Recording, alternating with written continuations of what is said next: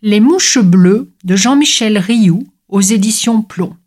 Les mouches bleues du titre sont celles qui aiment les cadavres. Et des morts, il y en a à Sachsenhausen, par milliers. Alexander Kulisiewicz a 21 ans quand il y est déporté pendant la guerre. Comment survivre jour après jour? Comment retrouver l'espoir de voir un jour la guerre finir? Le jeune homme est musicien. Il va décider de chanter, chanter pour résister toutes les chansons connues des déportés le soir, à l'insu des SS, il part de bloc en bloc remonter le moral de ceux qu'on nomme les zébras, les hommes en pyjama rayé.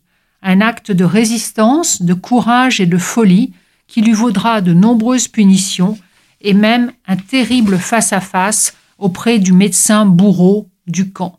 Alex écrit et chante quand même, et aidé de ses camarades défie l'ordre allemand. Le 21 avril 1945, l'évacuation de Sachsenhausen est décidée.